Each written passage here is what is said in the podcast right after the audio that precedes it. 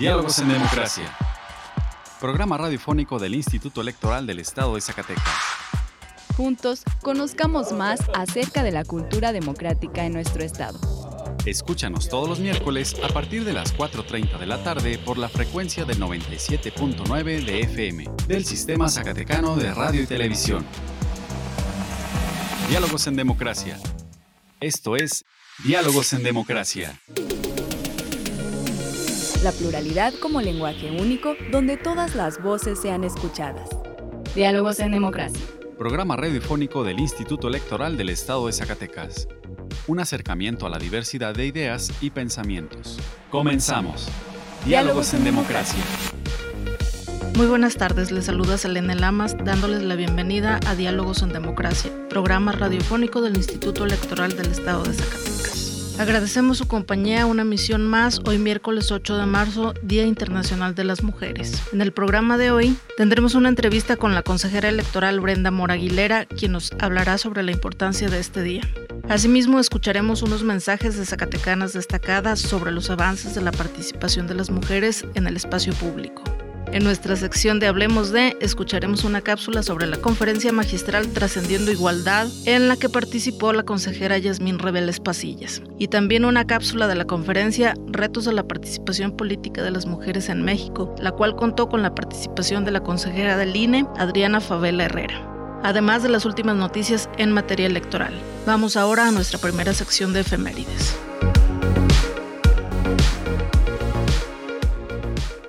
Pluralidad, donde todas las voces son escuchadas. Diálogos en democracia.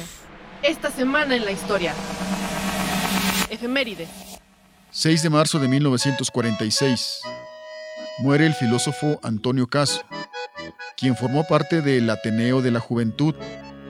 Dictó la primera cátedra de filosofía en la Escuela de Altos Estudios, antecesora de la Facultad de Filosofía y Letras de la Universidad Nacional Autónoma de México, de la que fue rector. 7 de marzo de 1876. A Alexander Graham Bell le conceden la patente por una invención suya que él decide llamar teléfono. 8 de marzo, Día Internacional de la Mujer.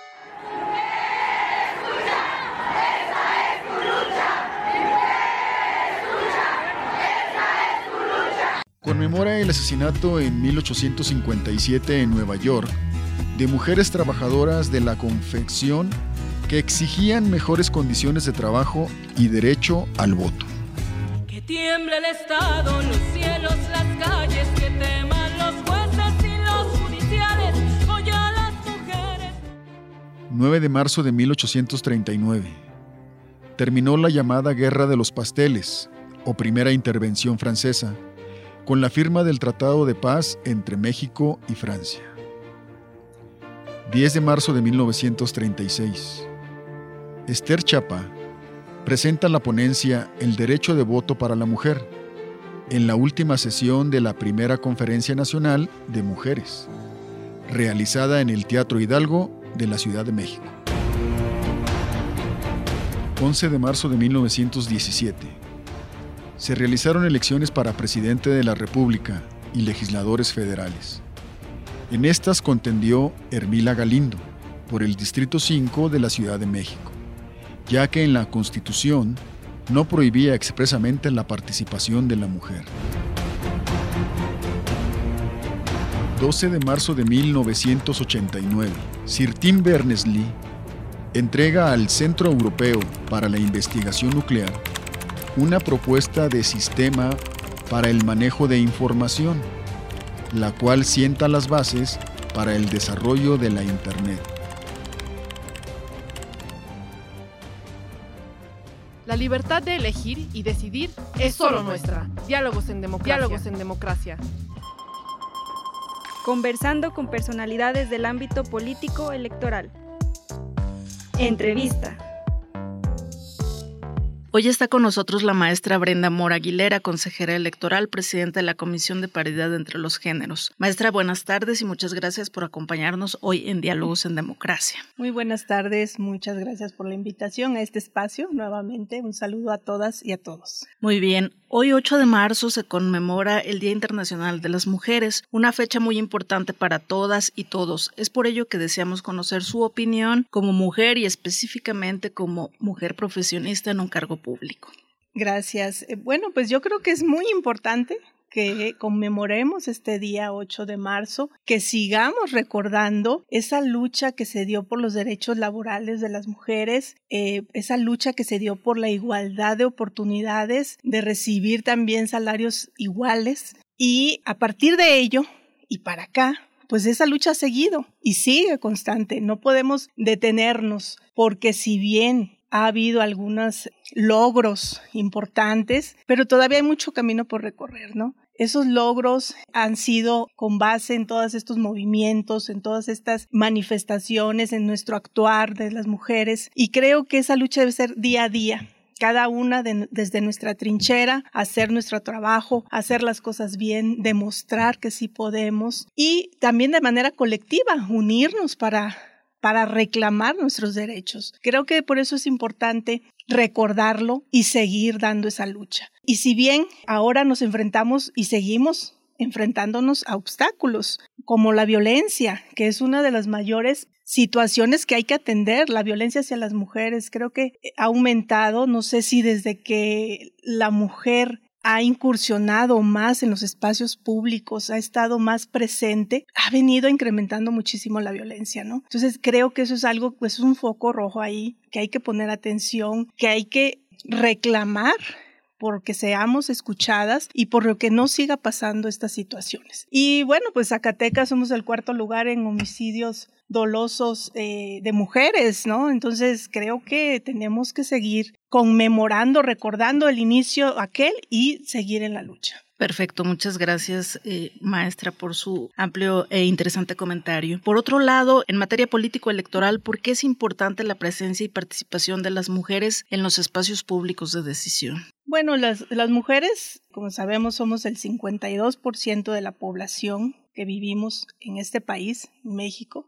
y por lo tanto, pues creo que es importante que estemos representadas, que estemos ahí en los espacios de decisión, que se escuche nuestra opinión, que se escuche lo que pensamos, pero no solamente para llenar espacios, sino también que se vean reflejados nuestras eh, opinión, nuestra mm, que nosotros tengamos una participación activa en las decisiones que se toman en este país. Por eso creo que sí es importante que estemos ahí con esa perspectiva de mujer que podemos darle pues a las políticas públicas que se puedan implementar en este país. Sin duda, muchos avances, pero también algunos retos todavía, ¿verdad? Así es. Muy bien, maestra. Eh, por otro lado, ¿cuáles son los retos y problemas precisamente que considera enfrentan las mujeres que deciden participar en política? Bueno, empezaré por los problemas porque creo que son varios y muy relevantes. Hay obstáculos desde que una mujer eh, decide incursionar en los espacios públicos, en la vida pública, en la vida política, se enfrenta a una serie de obstáculos desde conductas patriarcales, estereotipos, discriminación, porque continúa la discriminación a las mujeres. Tenemos que estar demostrando día a día que podemos, que tenemos los conocimientos, nos exigen mucho los hombres, entonces, creo que todas esas barreras, obstáculos, pues tenemos que estar ahí dando batalla, abriendo espacios para que no solamente quienes ya estamos, sino que todas las generaciones que vienen detrás, de nosotras, pues los ocupen estos espacios. Y bueno, em, vuelvo a repetir, otra vez la violencia, la violencia política contra las mujeres está presente y diferentes tipos de violencia que se sigue y que se da. Y creo que esos son de los mayores obstáculos, problemáticas que enfrentamos las mujeres que decidimos estar en un espacio público, ¿no? Y los retos, pues también son muy grandes, los principales, voy a hablar así como de los grandes retos que, que tenemos, que es pues lograr una, realmente una igualdad sustantiva, efectiva, no solamente en discurso, en palabra, sino que sea con hechos, con acciones, y que se dé una deconstrucción social. Esto permitirá abrir estos caminos, ¿no? Y cerrar esa brecha de desigualdad tan amplia que todavía existe. Creo que esos serían los más importantes y, desde luego, la erradicación de la violencia. Creo que eh, así yo cerraría pues esos tres grandes retos. Perfecto, muchas gracias maestra. Importantes retos que ojalá pues pronto sean superados. Muy bien, a partir de que se reconoció a la paridad como principio constitucional, ¿cuál ha sido el avance en el acceso de las mujeres a las candidaturas y los cargos de elección popular? Sí, bueno, la reforma del 2014, luego la de 2020 nos trajo la paridad ya como una disposición constitucional y luego eh, la paridad en todo también una disposición legal. Ha habido grandes avances, la presencia de las mujeres. Por ejemplo, podemos ver ya la paridad en, los congresos de los estados, en el propio Congreso de la Unión, en este, los órganos electorales, también en el ámbito municipal, hasta, bueno, también en los gobiernos a nivel federal y a niveles estatales.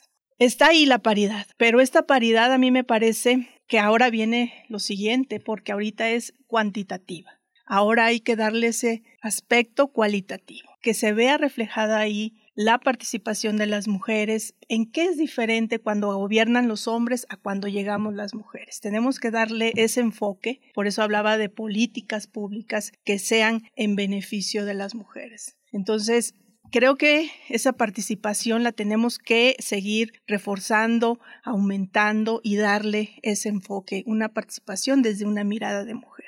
Muy bien, muchísimas gracias, eh, maestra. ¿Algo que desea agregar respecto del tema? Pues bueno, yo les agradezco mucho que me hayan permitido este espacio para dar algunas pequeñas reflexiones, eh, compartir con ustedes y reiterarles mi, mi, compromiso y del Instituto Electoral del Estado de Zacatecas a seguir capacitando, contribuyendo a la formación de los derechos políticos electorales de las mujeres, pero sobre todo en defender los derechos de las mujeres. Excelente. Maestra Brenda Moraguilera, consejera electoral, presidenta de la Comisión de Paridad entre los Géneros del Instituto Electoral del Estado de Zacatecas. Agradecemos que nos haya acompañado en Diálogos en Democracia. Que tenga una excelente tarde. Gracias. Un saludo a todos y todas. Representando el libre derecho a la elección. Diálogos en Democracia. Ahora escucharemos unos mensajes sobre el avance de la participación de las mujeres en el espacio público. Habla Paola Palacios Morán, directora de Asistencia Juvenil en Injuventud. Bueno, a través de mi experiencia, los obstáculos que he tenido que, pasar ha sido el techo de cristal, pese a que ha habido avances, la brecha de género sigue persistente y más siendo mujer y siendo joven. Eh, ¿Cómo ha sido el proceso? Yo creo que la educación tiene un papel fundamental y juega un rol especial dentro de las mujeres porque permite romper estos prejuicios, otorgándole el rol a las mujeres de la manera en que le corresponde en cada ámbito, que puede ser dentro del político, el laboral, el académico. ¿Por qué es importante la sororidad desde mi punto de vista? Creo que permite empoderarnos, permite crear comunidad, pero sobre todo permite seguirnos apoyando, pese a que algunas eh, recién inician su carrera y cuando hablo de carrera me refiero desde sus estudios. Eh, algunas otras ya avanzamos y ya eh, hemos pasado por ahí y creo que el darnos un empuje representa algo importante, pese a ser selectivas, yo creo que es importante justo para eso, para seguirnos impulsando. El tiempo de las mujeres es ahora y nuestra participación resulta fundamental y trascendental en la sociedad por una sola razón. Si no somos nosotras, siempre va a haber otros que quizás no nos representen de la misma manera. Nuestra participación dentro de cada uno de nuestras causas y gustos, porque sabemos que las juventudes y las mujeres somos distintas en todos los sentidos, pero podemos coincidir en esto, en que la igualdad de género hoy en día es más que importante y les invitaría a que se acerquen, a que participen, a que abanderen su causa porque cada una eh, abandera una distinta y que sigamos buscando estos espacios porque son nuestros y nos corresponden. Habla la abogada Rosalba Hernández Ibáñez. Yo considero que el 8 de marzo es importante conmemorarlo porque sirve como un espacio de reflexión no solamente para las mujeres, sino para toda la sociedad en general, porque aún en estos días seguimos creyendo que no existe discriminación, que existen condiciones de igualdad para las mujeres y para los hombres, pero en realidad no es así. Entonces yo creo que en primer lugar sirve para las mujeres, para reflexionar sobre cómo estamos viviendo, nos da una oportunidad de deconstruirnos, de aceptar nuevas formas de vida y de rechazar las anteriores, no a lo que estábamos acostumbradas, porque desafortunadamente todas hemos sido educadas eh, con ciertas costumbres que pues en la actualidad atentan contra nuestras oportunidades de igualdad. Y pues claro que como mujer he sufrido eh, condiciones desiguales en la sociedad, no tan solo el hecho de, de estos paradigmas que tenemos nosotras de cómo hay que vestirnos, cómo hay que actuar, cómo hay que ser, eh, condiciones que ciertamente pues eh, los hombres no, pues, no se las piden como sociedad. El 8 de marzo es una muy buena oportunidad para que como mujeres reflexionemos cómo está la situación, qué podemos hacer y por supuesto como nuevas generaciones que busquemos la manera de cambiar y de buscar eh, condiciones de igualdad. La sororidad es como un apoyo entre nosotras, el ser comprensivas con las situaciones que viven otras mujeres, porque yo puedo hablar desde mi igualdad, yo puedo hablar desde mi privilegio, pero desafortunadamente hay sectores de la sociedad en las que las mujeres no tienen las mismas oportunidades que yo tengo, entonces se trata de ser comprensivas, de no juzgar y de, en la medida de lo posible, apoyar a otras mujeres para que puedan tener las mismas oportunidades que yo tengo. Nuestra elección en la diversidad de, en la diversidad de pensamiento. Diálogos en democracia. ¿Te interesa conocer más sobre las elecciones? Tú puedes solicitar la información que el Instituto Electoral del Estado de Zacatecas posee, obtiene, genera, adquiere o transforma. Consúltala en la página del IES. Puedes solicitarla también en el correo transparencia.ies.org.mx o a través de la Plataforma Nacional de Transparencia. Si tienes alguna duda, comunícate al teléfono 492-92-20606, extensión 650. El acceso a la información pública es gratuito y es tu derecho. Ejércelo. Pluralidad, donde todas las voces son escuchadas. Diálogos en democracia. Explorando ideas a través del diálogo. Hablemos de... La Universidad Autónoma de Zacatecas, a través de la Coordinación de Igualdad de Género, conmemoró 38 años de trabajar a favor de las mujeres, hombres y la niñez, llevando el concepto del empoderamiento de la sociedad como factor de acercamiento a la cultura de la paz. Esto mediante diferentes acciones que comenzaron en el concurso de oratoria, del cual la consejera electoral del Instituto Electoral del Estado de Zacatecas, Yasmín Rebeles Pasillas, fue participante. El hecho de que en la actualidad existan mejores condiciones para que las mujeres accedamos a puestos de elección popular y cargos de poder, es porque ha sido a través de una lucha permanente de transformar las lógicas patriarcales de la política. Decir que lo político no solo debe llevar la marca de lo masculino, decir fuerte y claro que cada día más, muchas más mujeres en ejercicio pleno de sus derechos humanos, no solo político-electorales, han decidido no adherirse, no alinearse a los estereotipos y roles de género asignados por un sistema de organización social denominado patriarcado. En esta ocasión, la consejera planteó estas masculinidades hegemónicas, dominantes, machistas, vigentes en nuestra sociedad, han propiciado una enorme discriminación para las mujeres para poder acceder a puestos de liderazgo en el entorno laboral, de realmente liderazgo, no simbólicos, donde realmente haya una toma de decisiones. Asimismo, explicó que las posiciones que ocupamos las mujeres en puestos de tomas de decisión se debe a una lucha constante. Hace falta todavía muchas más leyes en favor de las mujeres, muchas más reformas en favor de los derechos humanos de las mujeres, pero también estoy convencida de que es necesario establecer un nuevo diálogo entre géneros, establecer relaciones más igualitarias entre hombres y mujeres, reconocer la necesidad de que los hombres tienen que estar involucrados en las políticas públicas de igualdad. La libertad de elegir y decidir es solo nuestra. Diálogos en democracia. Diálogos en democracia.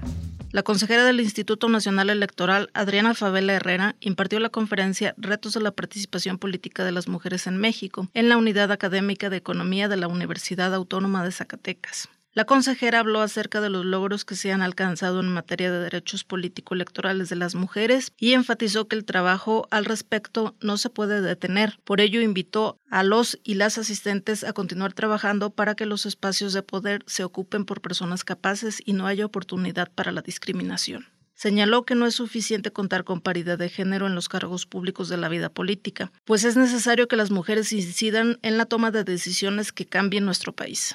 Primero, tenemos que entender que sin la participación política de las mujeres no hay democracia. Entonces no podemos dar un paso atrás. ¿sí? La democracia tiene que ser con las mujeres o si no, no es una democracia. Ese es simplemente la, tema. Las mujeres deben incidir en la toma de decisiones en todos los ámbitos. Nos hemos enfocado mucho en la materia electoral porque ese es el, la, el área donde manejamos, en la participación política. Pero la participación de las mujeres también tiene que ser en las empresas, en el sector privado, en el sector académico y en todos los sectores de la vida de la sociedad. Las mujeres no pueden no estar ahí, simplemente tienen que estar ahí en la toma de decisiones. Adriana Favela invitó a las mujeres a seguir luchando por sus derechos y aclaró que es indispensable que se busquen aliados entre los hombres, pues aunque las mujeres han sido afectadas durante años por la discriminación, se ha comprobado científicamente que hombres y mujeres tienen las mismas capacidades, pero no las mismas oportunidades y trabajando desde la unidad entre hombres y mujeres y con hombres aliados es la forma de lograr que ambos tengan las mismas oportunidades. Representando el libre derecho a la elección. Diálogos en democracia.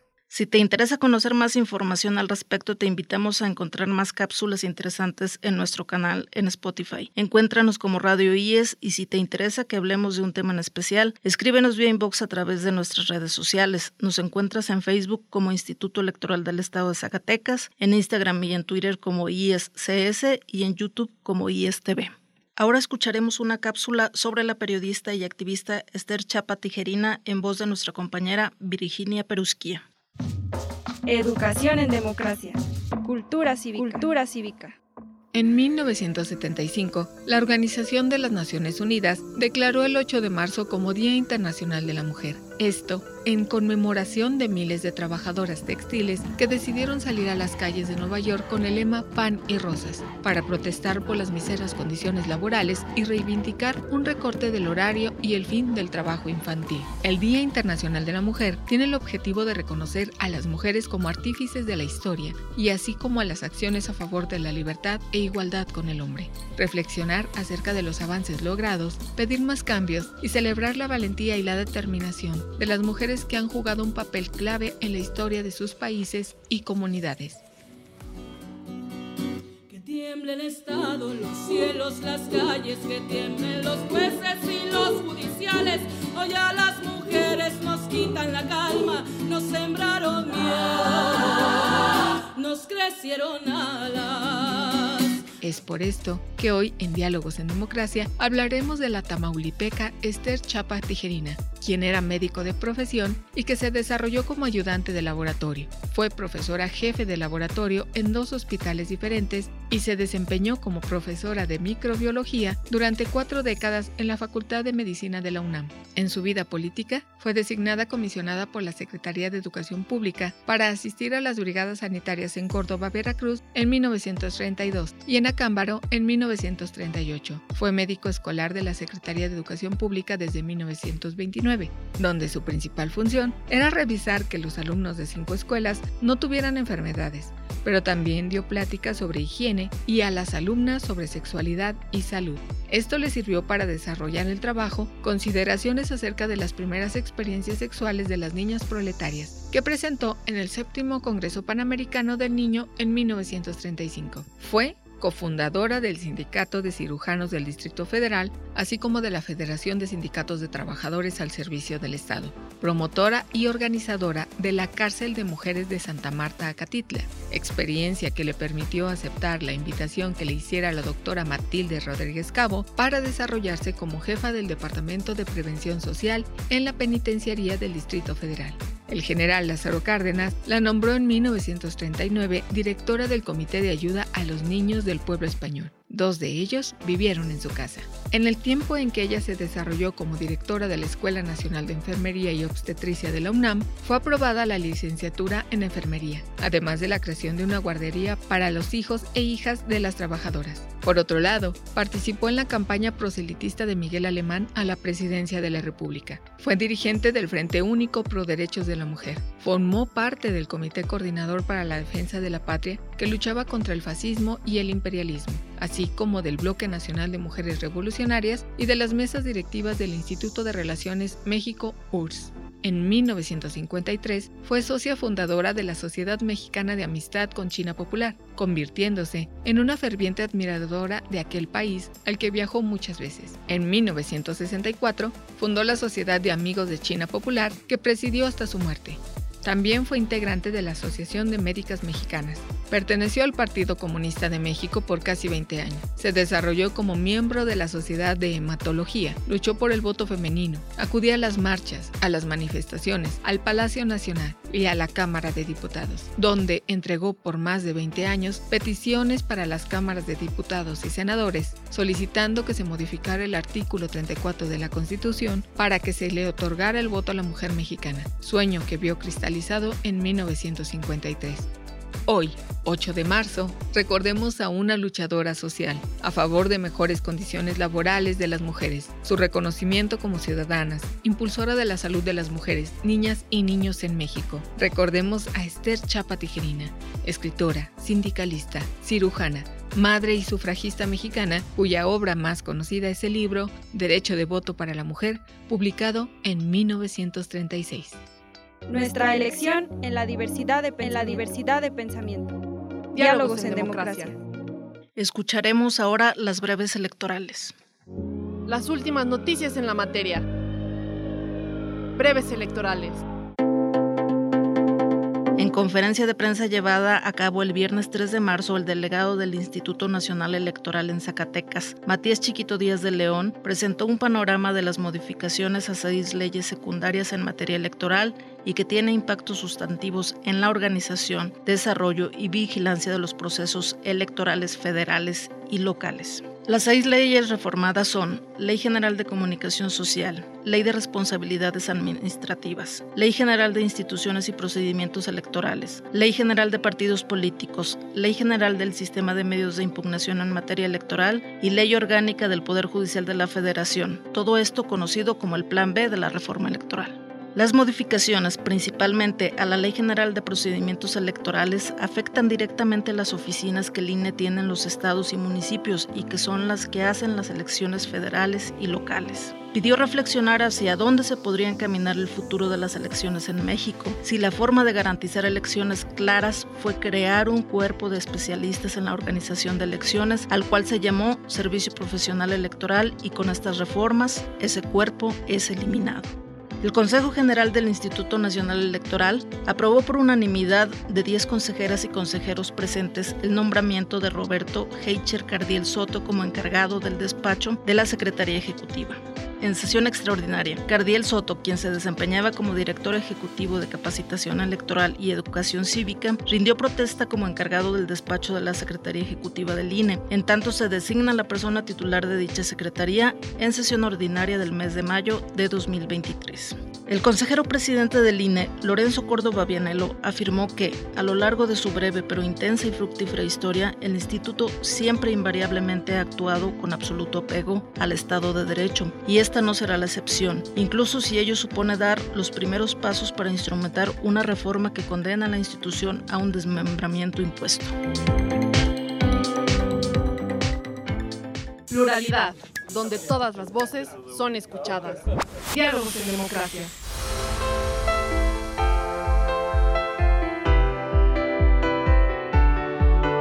Estimados radioescuchas, hemos llegado al final de esta emisión.